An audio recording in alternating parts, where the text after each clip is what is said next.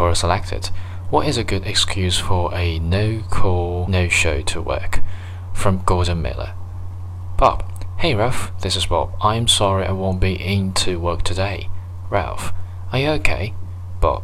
Yeah, no, I'm fine. I just have a job interview across town at Ajax. Ralph. You mean our largest competitor? Bob. Yeah, that's the one.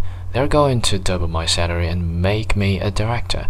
So basically, your job only over there. Ralph. Are you serious? Bob. No, I'm kidding. I just need a day off. See you Monday. Ralph. Make it Tuesday. Enjoy.